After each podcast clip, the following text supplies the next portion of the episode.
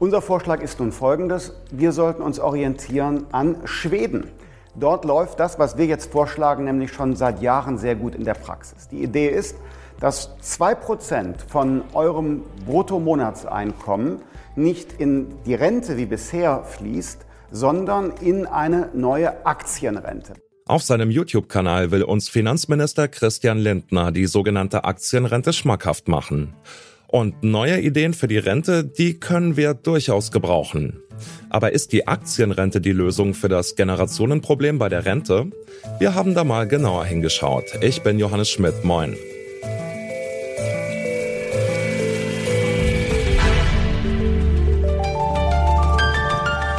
Zurück zum Thema.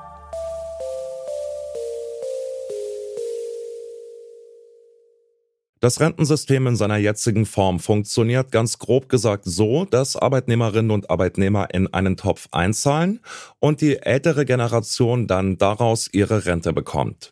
Und lange Zeit galt das auch als ziemlich erfolgreiches Modell, wie zum Beispiel der damalige Bundesarbeitsminister Norbert Blüm 1997 sagte. Und es gilt auch der Satz, so mitschreiben, die Rente ist sicher. Was aber vor knapp 30 Jahren noch gegolten hat, stimmt so heute nicht mehr. Das Problem dabei heißt demografischer Wandel. Immer weniger junge Menschen müssen die Renten von vielen Älteren bezahlen. Die Konsequenz, die Beiträge steigen, während das Rentenniveau sinkt.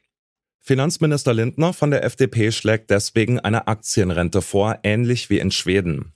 Dabei wird ein Teil des Monatsgehalts in Aktienfonds angelegt, die dann im Lauf der Zeit hoffentlich Gewinne erzielen. Man legt also ein finanzielles Polster an, das langsam wächst. Könnten Aktien also die Rettung für das Rentensystem sein? Darüber habe ich mit Martin Werding gesprochen.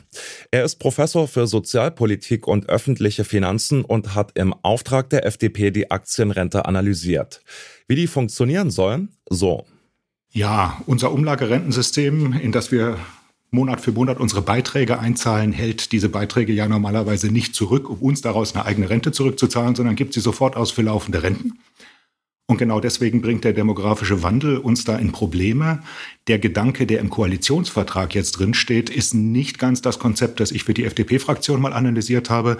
Der äh, Koalitionsvertrag sagt aber, wir bilden im Bereich der gesetzlichen Rentenversicherung einfach jetzt Kapitalreserven. Und zwar machen wir einen Einstieg mit einer Steuerfinanzierung und gucken dann mal, wie es weitergeht. Genau da sind auch noch ein paar wichtige Fragen offen. Okay, verstehe soweit. In dem Zusammenhang ist ja viel die Rede vom Aktienrentenmodell aus Schweden oder in Schweden. Welche Erfahrungen haben denn die Schweden damit gemacht? Die Schweden haben im Grunde schon vor 20 Jahren, als wir die Riester-Rente eingeführt haben, das war ja auch ein Versuch in diese Richtung zu gehen, ergänzende Kapitaldeckung, einen anderen Ansatz gewählt, wo sie nicht wie das die Koalition jetzt will, Kapitalreserven im gesetzlichen Rentensystem bilden, wo man dann eben nicht genau weiß, wo die hingehen, sondern sie haben alle ihre Versicherten gezwungen, zwei Prozentpunkte der Beitragssätze, die sie regelmäßig zahlen, in eine echte individuelle aktienbasierte Rente einzuzahlen. Und zwar mit einem quasi staatlich gemanagten Standardfonds als äh, dem Angebot für alle, die nicht genau wissen, wie sie es anlegen sollen und anderen Anlagemöglichkeiten für Leute, die sich da einen Kopf machen wollen und, und glauben, dass sie bessere Ideen haben. Wobei dieser staatliche Standardfonds, der dann auch kaum Kosten aufwirft, sich enorm bewährt hat. Die schwedischen Erfahrungen sind also wirklich sehr, sehr gut. Die sind jetzt 20 Jahre auch durch viele Aufs und Abs der Börsen damit geritten und haben im Durchschnitt äh, sehr akzeptable Renditen erzielt.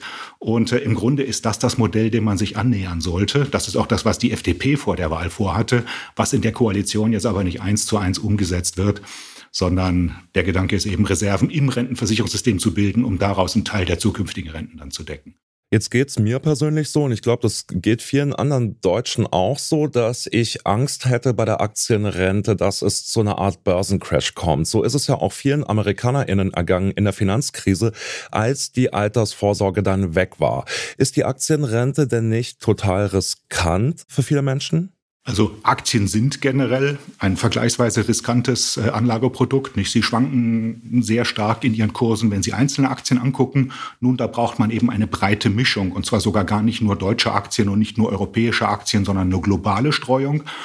Und äh, diese längerfristigen Aufs und Ups, also Börsencrash und dann dauert es drei, vier Jahre, bis sich die Aktienmärkte erholen, die sind weniger wichtig, wenn Sie wirklich 30, 40 Jahre in der Anlage am Ball bleiben wollen.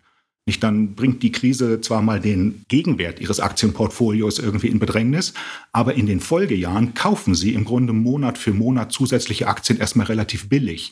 Und äh, dann steigen die Kurse auch wieder an. Das heißt, über die lange Frist äh, sind solche vorübergehenden Einbrüche gar nicht wirklich ein Problem.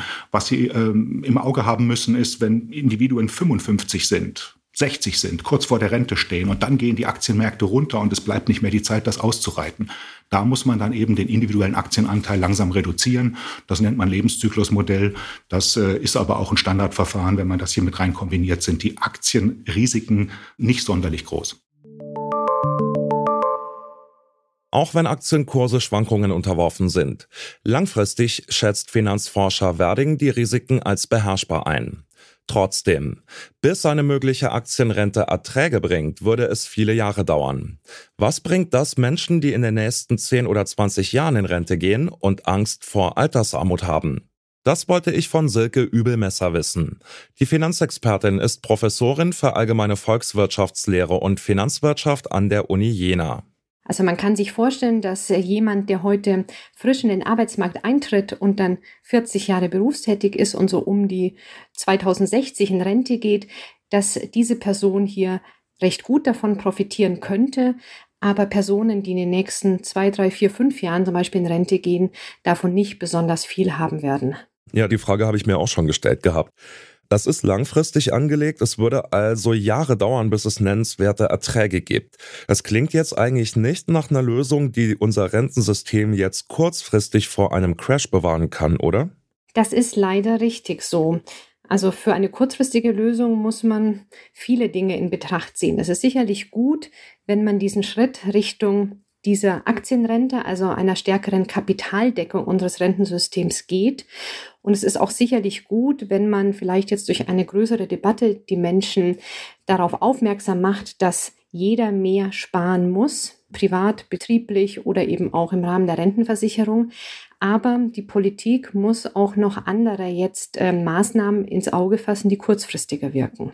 Wie schützt der Staat denn die viel zitierten kleinen Leute vor den Risiken, die mit Finanzspekulationen einhergehen? Also ich glaube, ganz wichtig ist, dass man bei diesen Investitionen sehr breit ähm, in den Aktienmarkt einsteigt. Also, dass man ein Aktienportfolio aufbaut, auch über bestimmte Fonds, das eben sehr viele Unternehmen aus sehr vielen Branchen und sehr vielen Ländern umfasst dann ist man schon mal relativ gut geschützt gegen Probleme, die vielleicht nur einzelne Branchen betreffen oder auch nur einzelne Länder oder, oder Erdteile. Und dann ist es eben wichtig, dass man hier diese langfristige Perspektive hat. Denn es kommt immer wieder zu Schwankungen, die aber, wenn die Börse runtergeht, auch wieder dazu führen, dass die Börse auch wieder hochgeht. Ist die Aktienrente also ein Modell für Deutschland? Sie könnte zumindest eine Ergänzung zum aktuellen Umlagesystem sein, das ja immer stärker in Schieflage gerät. Laut Martin Werding sind die Risiken für die Anleger beherrschbar, für viele Menschen sicher ein wichtiger Punkt. Eine kurzfristige Lösung ist die Aktienrente aber nicht. Gerade weil die Rente aber auf einem Generationenvertrag basiert, braucht es zügig ein sicheres Konzept. Hier müsste die Politik also noch eine Übergangslösung finden. Die FDP bringt hier unter anderem ein höheres Renteneintrittsalter ins Spiel. Oder der Staat steckt weiter Milliarden an Steuern in die Rente. Um eine planbare, sichere und vor allem gerechte Lösung kommt er damit langfristig aber nicht herum. Damit endet die heutige Folge. Die Redaktion hatten Anna Stöckbauer, Hanna Kröger und Rabia Schlotz. Produziert hat sie Andreas Propeller. Chef vom Dienst war Toni Mese. Und mein Name ist Johannes Schmidt. Schön, dass ihr dabei wart. Bis bald. Zurück zum Thema vom Podcast Radio Detektor FM.